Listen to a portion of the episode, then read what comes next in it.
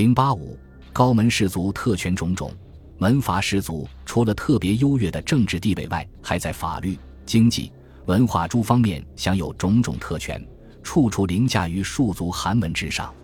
在法律上，他们享有八义之权，一旦犯罪，可以通过一亲、一贵、一贤、一故、一公、一能、一勤、义士八义而予以减免，或以金帛赎罪。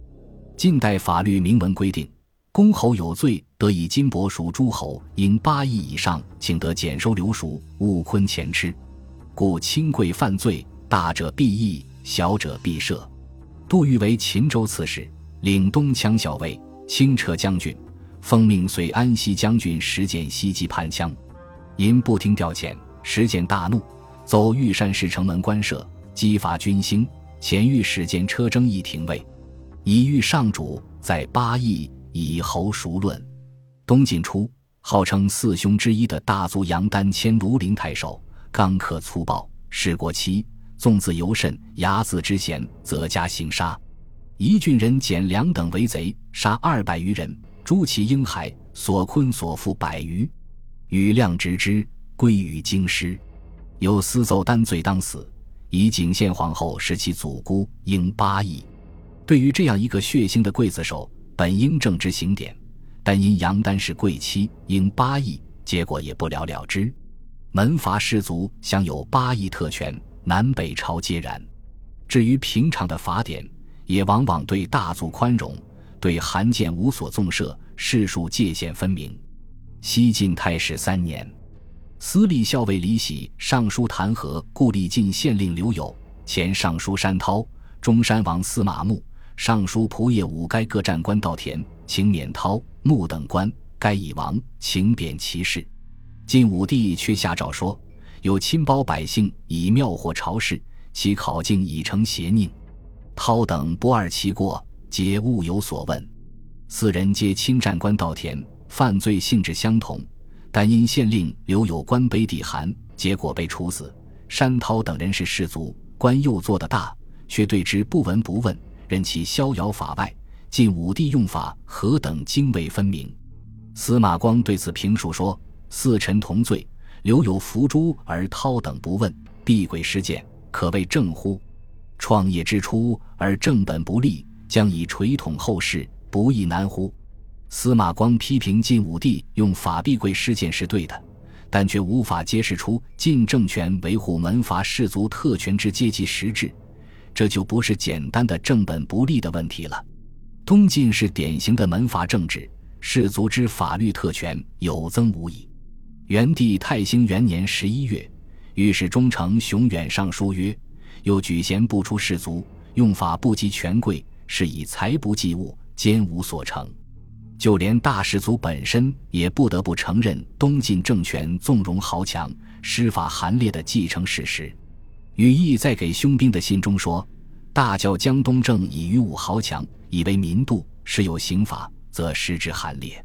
如往年偷石头仓米一百万斛，皆是豪强辈，而只打杀仓都监以色责。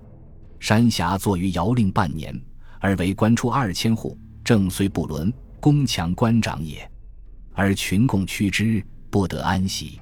即木徐宁奉王使纠罪人，传头道主。”还以还富，而二十免官，遂皆潜在之昏谬。江东逝去，实此之由。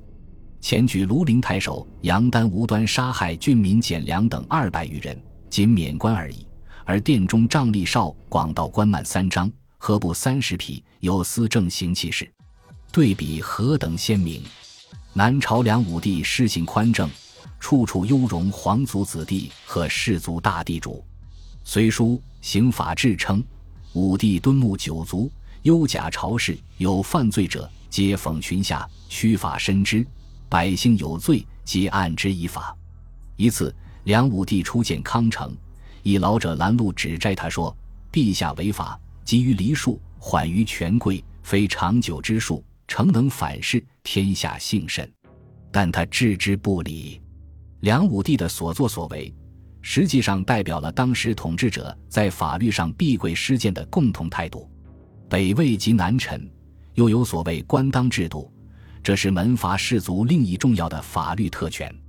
官当是指在人官吏可用官爵抵罪的制度，官阶爵位越高，所抵之罪愈多。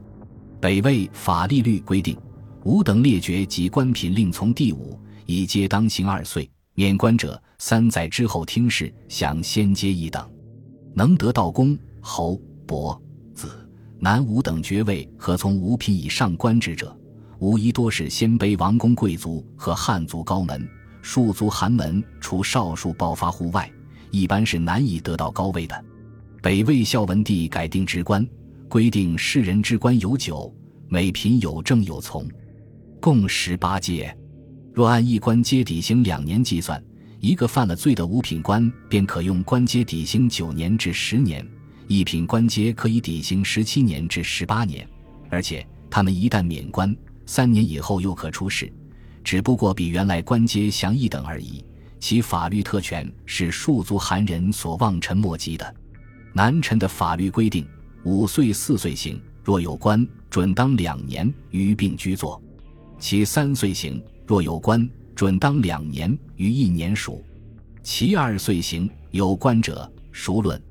韩书人准决编账。南陈的官当法规定，一官准当二年刑。虽不如北魏对高门士族那样优容，但毕竟是一种法律特权。庶族寒人就只有受爵鞭杖之苦了。在经济上，士族地主享有阴客、复除等特权。西晋颁布占田、阴客制，官品第一至第九各以贵贱占田，又各以品质高卑因其亲属，多者及九族，少者三世。宗室、国宾。先贤之后，及世人子孙亦如之，而又得因人以为衣食客及殿客。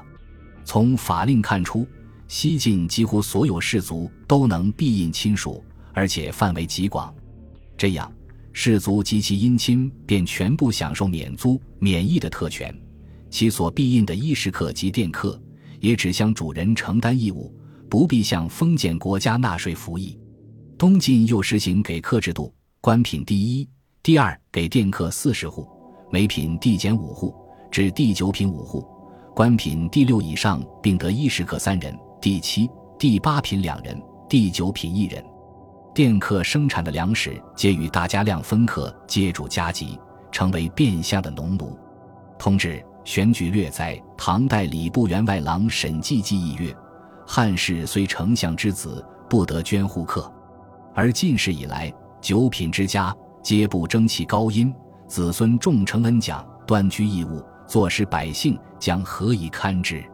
可见自魏晋以来，士族地主既不纳租，也不服役。此外，他们还享受不纳商税的权利。南史恩姓沈克清传载，以旧制，军人、士人二品清官，并无官史之税。以上特权，庶族地主都是没有的。在文化教育上。士庶同样待遇不等，相差悬殊。西晋规定，五品以上官吏子弟入国子学，六品以下子弟入太学。南齐领国子助教曹嗣文说：“太学之与国学，私使进士书其士数，以其贵贱耳。”前秦仅设太学，苻坚规定只有卿大夫是以上子弟才能入学。太学入学资格仍和西晋以官位高低为标准之制略同，是照顾士族利益的。东晋桓玄篡位前，为了笼络大族，置学官，教授二品子弟数百人。此处学官当即国子学学官，二品子弟应是官居二品的高门士族子弟了。南朝中后期，随着韩人势力的逐渐抬头，士庶在文化教育上的差距开始缩小。其高地规定入国子学的资格，自王公以下，最低包括太子舍人、领护军诸府司马及资议参军等七品官子弟。梁武帝为招来后进，将入学线以贵贱的条件进一步降低，武管生皆引寒门俊才，不限人数。似乎寒门子弟也可入学。北朝的情况与两晋南朝大致相似。魏书《高允传》载。标请郡国立学，学生取郡中亲王，人行修谨堪循名教者，先进高门，次及中第，贤祖从之。可见北魏郡国学是按门第高低选拔学生的，与两晋、南朝现以贵贱的条件相同。